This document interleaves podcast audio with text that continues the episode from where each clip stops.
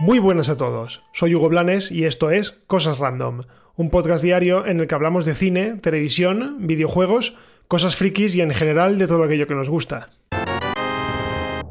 Empezamos con una noticia que, bueno, realmente las dos primeras noticias tienen que ver más o menos con lo mismo. Pero bueno, esta primera tiene que ver con Marta Kaufman, que es una de las dos creadoras junto a David Crane de Friends, de la serie Friends, que en una entrevista reciente ha pedido perdón por la falta de diversidad en Friends. Según sus palabras, dice que ojalá supiese lo que sabe ahora, diciendo algo así como que si lo hubiese sabido, eh, uno de los personajes, por ejemplo, hubiese sido negro. ¿Y qué queréis que os diga? Eh, yo no estoy muy de acuerdo. La serie se hizo cuando se hizo y con la coyuntura cultural que existía en aquel entonces. De hecho, Friends, eh, si por algo se caracterizó, fue por introducir muchos elementos que por entonces no se mostraban demasiado en televisión. El sexo, eh, la homosexualidad, por ejemplo, ya que recordemos que el eje de la situación inicial de Ross fue que su mujer, Carol, le había dejado porque era lesbiana y además estaba embarazada.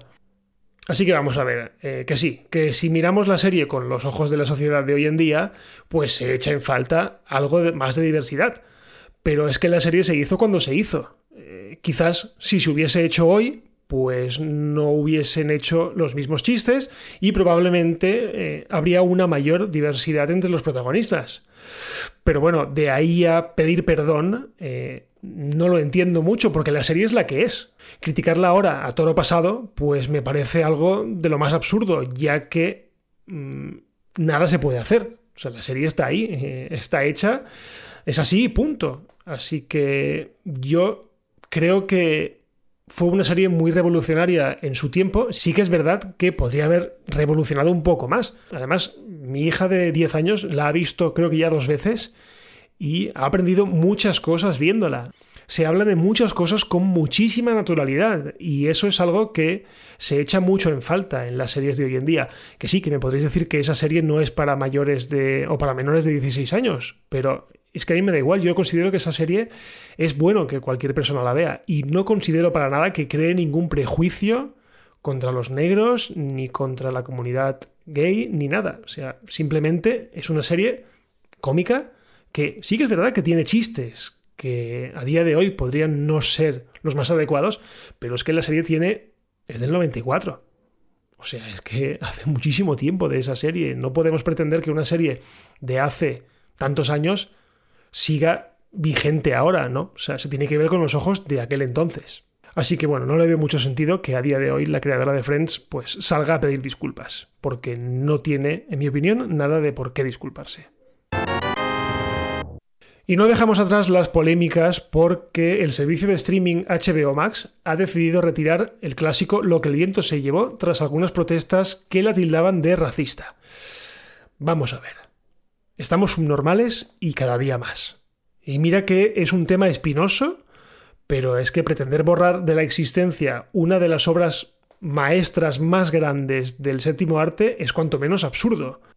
Para quien no lo sepa, esa película que ahora pretenden borrar marcó un hito en la historia del cine, ya que logró el primer Oscar de actuación para una persona negra. Además, para que la actriz Hattie McDaniel pudiese recoger su premio, los productores de Lo que el viento se llevó, todos blancos por supuesto, tuvieron que presionar muchísimo a los organizadores de la ceremonia para que permitiesen la entrada de la actriz al Hotel Ambassador, que era donde se entregaban los premios y donde los negros tenían estrictamente prohibida la entrada. O sea que alucinad. No sé, negar esta película es negar la historia, y no hay nada más subnormal que negar de dónde venimos, para lo bueno y para lo malo, ya que se ha de conocer la historia para afrontar mejor el futuro y sobre todo para no repetir los mismos errores. Pero esto parece que los mandamases de algunas cadenas o plataformas parece que no quieren entender. En fin, que HBO Max ha declarado que la película volverá en los próximos días, pero con un mensaje tremendo en su inicio en el que se advierta a la audiencia que esa película contiene escenas o situaciones racistas. Por cierto, también se ha conocido hace nada que la serie Little Britain eh, acaba de desaparecer del catálogo de Netflix en Reino Unido. Little Britain es una serie de humor británico muy bestia y faltón. Eh, yo vi algunos capítulos, no, no, demasiados, no conecté con ella, porque no me gusta ese tipo de humor, pero he de reconocer que es que no dejaban títere con cabeza, o sea, se metían con todo el mundo. Bien, pues parece que en algunos episodios se burlaban de los transexuales y en otros recurrían al tan condenado últimamente blackface para interpretar a negros. Así que hoy tenemos una doble ración de censura porque, no nos equivoquemos, esto es censura en toda regla. Digo yo porque existe la opción de no verla. Nadie te obliga a ver esa serie o nadie te obliga a ver lo que el viento se llevó si la consideras racista.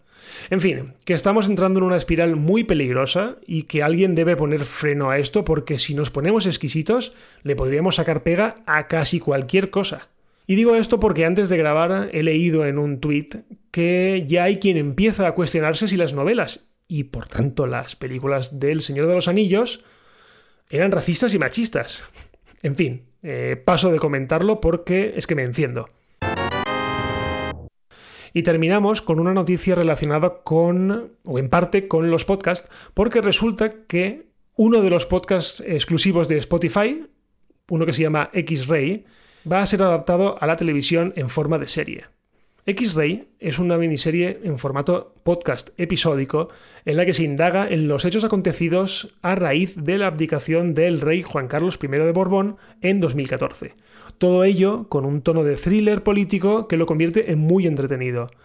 Si no lo habéis escuchado, dadle una oportunidad porque está muy bien.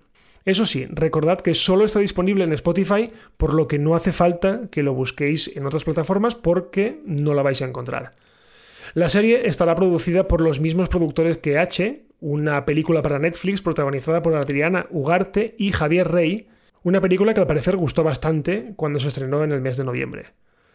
En fin, es una buena noticia porque eso significa que el mundo de la ficción en podcast está haciéndose cada vez más y más importante. Así que bueno, yo me alegro por ellos. Bueno, y hasta aquí el episodio de hoy de Cosas Random. Recordad que todos los días, a partir de más o menos las 7 de la mañana, hora peninsular de España, tendréis un nuevo episodio disponible. Y lo de siempre, como estamos disponibles en todas las plataformas, tanto en Cuonda como en Apple Podcasts, en Spotify, en iBox, en Anchor, pues compartid el podcast, dejad valoraciones y si me queréis leer, estoy en Twitter en arroba Hugo Blanes. Y bueno, si no pasa nada, nos escuchamos mañana. Adiós.